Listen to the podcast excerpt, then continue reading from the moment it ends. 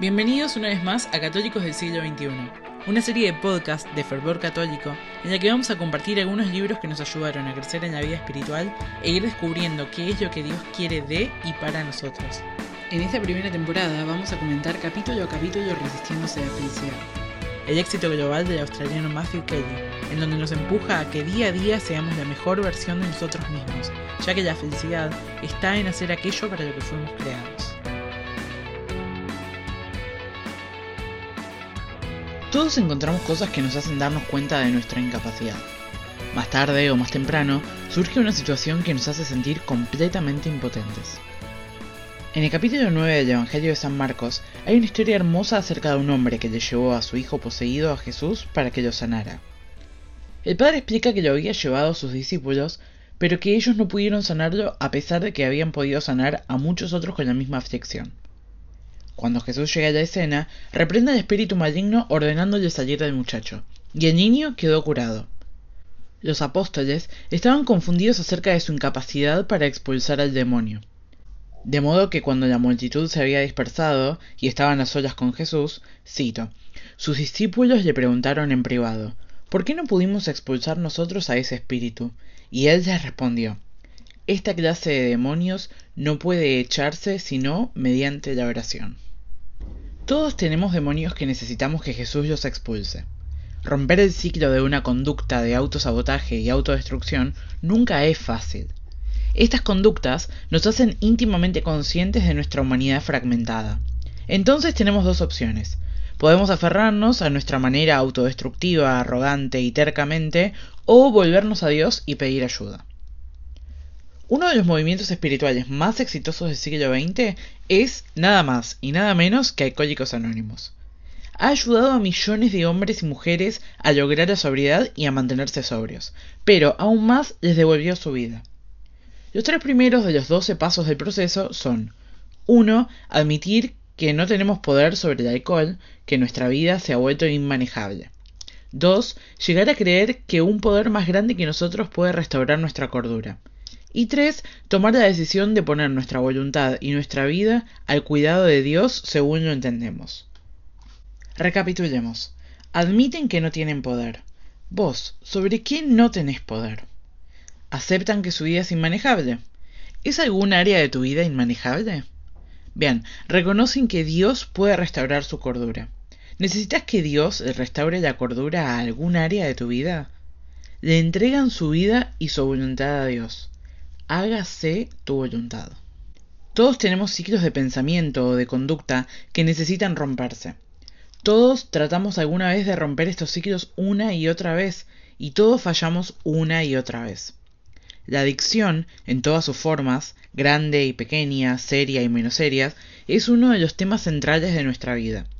Identificar nuestras adicciones de pensamiento y de acción es parte de la jornada espiritual de cada persona la comida, el control, hablar demasiado, trabajar, el sexo, la pornografía, el alcohol, las drogas, tener razón siempre, el ruido, las cosas negativas, el humor negativo, el escepticismo, cinismo, minimalismo, y puedo seguir porque la lista es variada e interminable. No importa qué es para vos y no importa qué es para mí, lo que importa es cómo respondemos a lo que pasa en cada persona. ¿Sabes qué es el ayuno? Ayunar va mucho más allá de la comida. Es más, podemos ayunar de cualquier cosa. Es cuestión de empezar a renunciar a las cosas pequeñas de cada día. Y a estas acciones le llamamos mortificaciones. Si querés una Coca-Cola, toma agua. Si querés ir por un camino más rápido, anda por el camino más largo. Si querés acortar una conversación, escucha a la persona. Si querés parar de trabajar, empujate y seguí media hora más. Cualquier tipo de esclavitud interior limita nuestra habilidad para amarnos, para amar a Dios y para amar a otras personas. Dios quiere fortalecer tu voluntad cada día. Él quiere que tengas una fuerza de voluntad increíble, entonces quiere que te rindas a su voluntad completamente. Algunos ciclos de nuestra vida solo se pueden romper mediante la oración y el ayuno.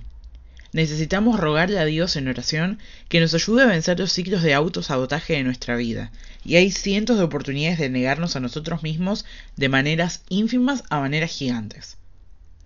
Nunca es fácil romper los ciclos destructivos de nuestra vida. No es algo que podamos hacer nosotros mismos. Necesitamos el ánimo y las oraciones de las personas que nos rodean, y necesitamos la gracia de Dios. Cuando nos enfrentamos a estos ciclos de autosabotaje y destrucción, nos convencemos con mucha rapidez de que hay tal cosa como la gracia de Dios y que la necesitamos. Todos estamos luchando con algo. Identifica tú algo. Mencionalo, poseelo, rezá, ayuná, mortificate, pidiéndole a Dios que te libere de esa área de esclavitud que hay en tu vida.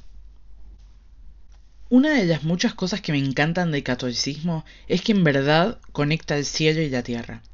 No solo de manera teológica, sino de una manera real y práctica.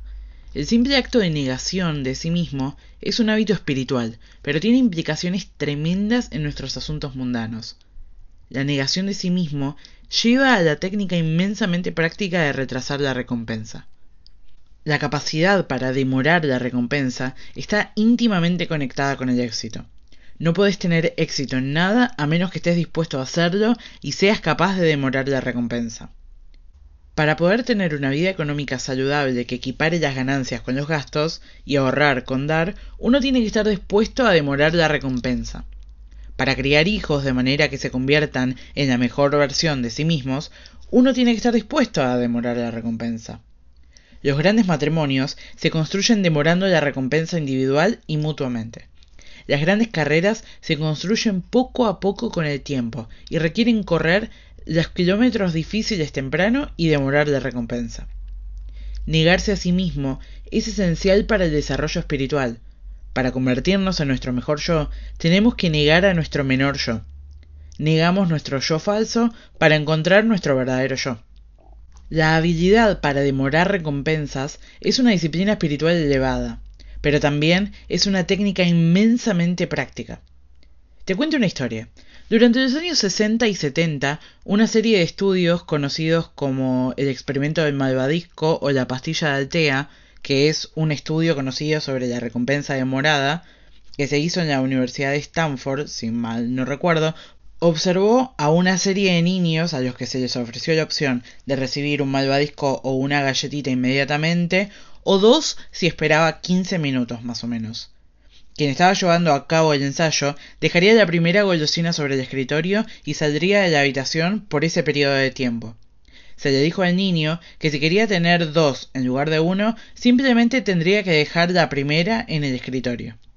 Era una prueba asombrosamente simple. Sin embargo, en todos los años después, en estudios de seguimiento, los investigadores se encontraron con que los niños que fueron capaces de esperar más tiempo para la recompensa preferida tendieron a tener mejores resultados en la vida según los resultados de la prueba de aptitud escolástica del logro educativo, de la salud en general y del bienestar y en otras medidas de la vida.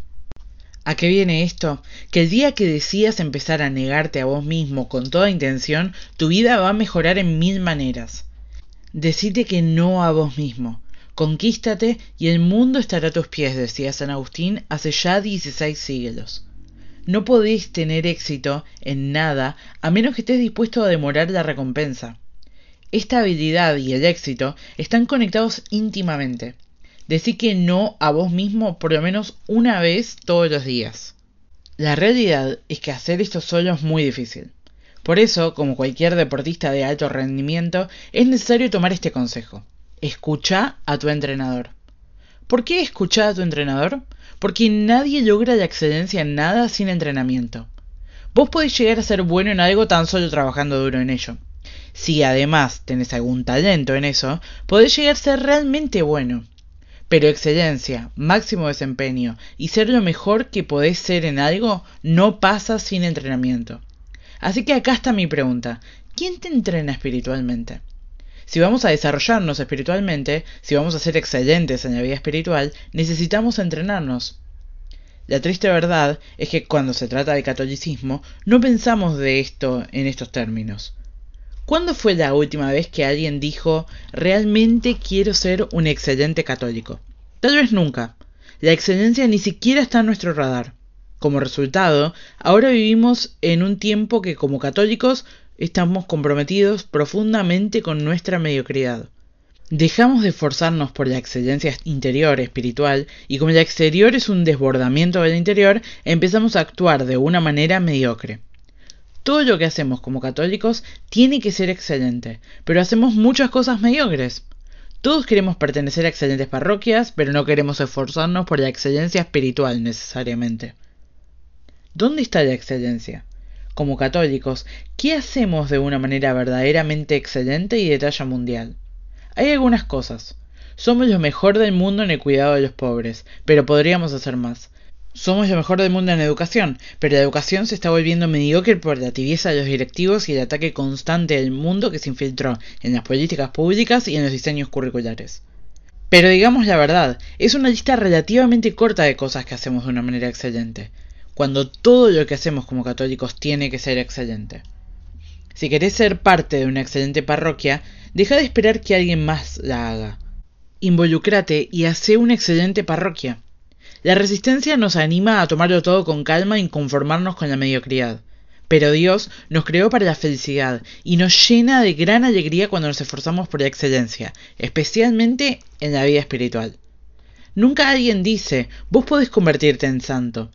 Yo no sabía que todo el mundo podía ser santo. No sabía que Dios me estaba llamando a vivir una vida santa.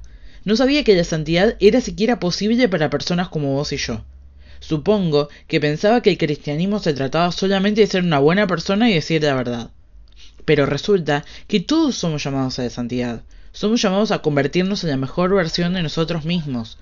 Podemos presentar toda la clase de excusas acerca de por qué no podemos, pero eso no cambia el hecho de que la meta central de la vida cristiana es amar a Dios y al prójimo viviendo una vida santa. Cuando perdemos eso de vista, nos perdemos espiritualmente. Es mejor estar ciego físicamente que perdido espiritualmente. Dios quiere que vivas una vida excelente. En esa búsqueda de excelencia vas a encontrar la felicidad. Nadie logra la excelencia en nada sin entrenamiento espiritual. Así que busca un entrenador espiritual, un buen director espiritual. Ánimo, que Cristo ya ganó la batalla por nosotros, pero para compartir su victoria solo hace falta combatir para y junto con Él con todas nuestras fuerzas. Si llegaste hasta acá te agradezco por habernos acompañado un día más. Acuérdate de compartirlo con quien sepas que le puede venir bien y de seguirnos en Instagram, Facebook y YouTube. Y ya que estás por ahí, te invitamos también a escuchar nuestras otras series de podcast, que estoy segura que te van a encantar. Nos vemos la semana que viene.